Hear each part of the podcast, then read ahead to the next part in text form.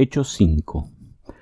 Pero cierto hombre llamado Ananías, con Zafira su mujer, vendió una heredad, y sustrajo del precio, sabiéndolo también su mujer, y trayendo solo una parte, la puso a los pies de los apóstoles. Y dijo Pedro, Ananías, ¿por qué llenó Satanás tu corazón para que mintieses al Espíritu Santo y sustrajeses del precio de la heredad? Reteniéndola, ¿no se te quedaba a ti? ¿Y vendida no estaba en tu poder? ¿Por qué pusiste esto en tu corazón?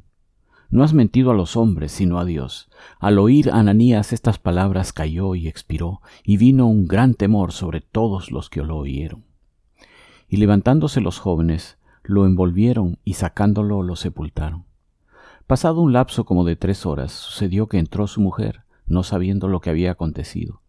Entonces Pedro le dijo, Dime, ¿vendisteis en tanto la heredad? Y ella dijo, Sí, en tanto. Y Pedro le dijo, ¿por qué convinisteis en tentar al Espíritu del Señor? He aquí a la puerta los pies de los que han sepultado a tu marido y te sacarán a ti. Al instante ella cayó a los pies de él y expiró. Y cuando entraron los jóvenes, la hallaron muerta, y la sacaron y la sepultaron junto a su marido.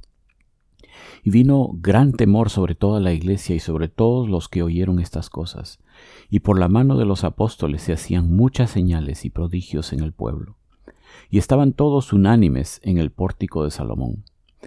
De los demás ninguno se atrevía a juntarse con ellos, mas el pueblo los alababa grandemente. Y los que creían en el Señor aumentaban más, gran número así de hombres como de mujeres, tanto que sacaban los enfermos a las calles y los ponían en camas y lechos para que al pasar Pedro a lo menos su sombra cayese sobre alguno de ellos.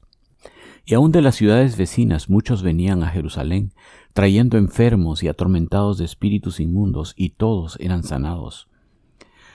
Entonces levantándose el sumo sacerdote y todos los que estaban con él, esto es, la secta de los saduceos, se llenaron de celos, y echaron mano a los apóstoles y los pusieron en la cárcel pública. Mas un ángel del Señor, abriendo de noche las puertas de la cárcel y sacándolos, dijo, Id, y puestos en pie en el templo, anunciad al pueblo todas las palabras de esta vida. Habiendo oído esto, entraron de mañana en el templo y enseñaban. Entretanto vinieron el sumo sacerdote y los que estaban con él, y convocaron al concilio y a todos los ancianos de los hijos de Israel, y enviaron a la cárcel para que fuesen traídos. Pero cuando llegaron los alguaciles no los hallaron en la cárcel. Entonces volvieron y dieron aviso, diciendo, Por cierto, la cárcel hemos hallado cerrada con toda seguridad, y los guardas afuera de pie ante las puertas. Mas cuando abrimos, a nadie hallamos adentro. Cuando oyeron estas palabras, el sumo sacerdote y el jefe de la guardia del templo y los principales sacerdotes dudaban en qué vendría a parar aquello. Pero viniendo uno les dio esta noticia, He aquí los varones que pusisteis en la cárcel están en el templo y enseñan al pueblo. Entonces fue el jefe de la guardia con los alguaciles y los trajo sin violencia, porque temían ser apedreados por el pueblo. Cuando los trajeron, los presentaron en el concilio, y el sumo sacerdote les preguntó, diciendo, ¿No os mandamos estrictamente que no enseñaseis en ese nombre? Y ahora habéis llenado a Jerusalén de vuestra doctrina, y queréis echar sobre nosotros la sangre de este hombre. Respondiendo Pedro y los apóstoles dijeron, Es necesario obedecer a Dios antes que a los hombres. El Dios de nuestros padres levantó a Jesús, a quien vosotros matasteis colgándole en un madero. A éste Dios ha exaltado con su diestra por príncipe y salvador para dar a Israel arrepentimiento y perdón de pecados. Y nosotros somos testigos suyos de estas cosas, y también el Espíritu Santo, el cual ha dado Dios a los que le obedecen. Ellos oyendo esto se enfurecían y querían matarlos. Entonces levantándose en el concilio un fariseo llamado Gamaliel, doctor de la ley, venerado de todo el pueblo, mandó que sacasen fuera por un momento a los apóstoles. Y luego dijo, Varones israelitas, mirad por vosotros lo que vais a hacer respecto a estos hombres. Porque antes de estos días se levantó Teudas, diciendo que era alguien. A éste se unió un número como de cuatrocientos hombres. Pero él fue muerto, y todos los que le obedecían fueron dispersados y reducidos a nada. Después de éste, se levantó Judas el Galileo en los días del censo y llevó en pos de sí a mucho pueblo. Pereció también él, y todos los que le obedecían fueron dispersados. Y ahora os digo, apartaos de estos hombres y dejadlos, porque si este consejo o esta obra es de los hombres, se desvanecerá, mas si es de Dios, no la podréis destruir. No seáis tal vez hallados luchando contra Dios.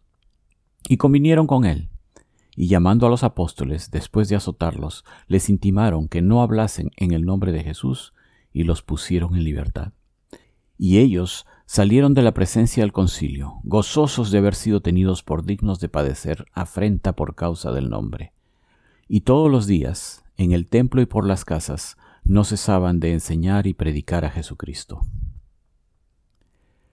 Hechos 6 En aquellos días, como creciera el número de los discípulos, hubo murmuración de los griegos contra los hebreos, de que las viudas de aquellos eran desatendidas en la distribución diaria.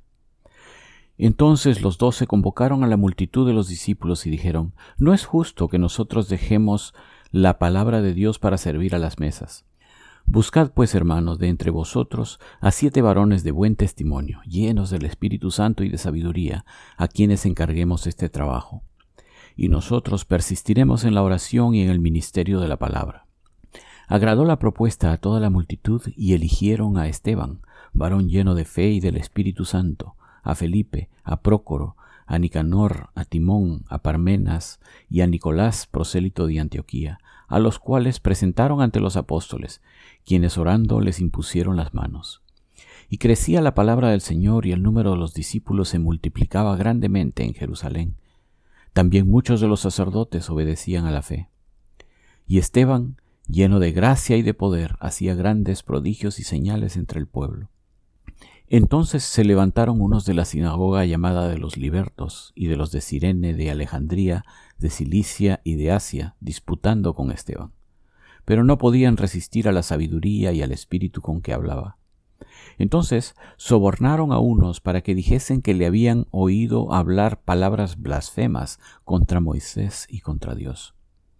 Y soliviantaron al pueblo, a los ancianos y a los escribas, y arremetiendo le arrebataron y le trajeron al concilio y pusieron testigos falsos que decían, Este hombre no cesa de hablar palabras blasfemas contra este lugar santo y contra la ley.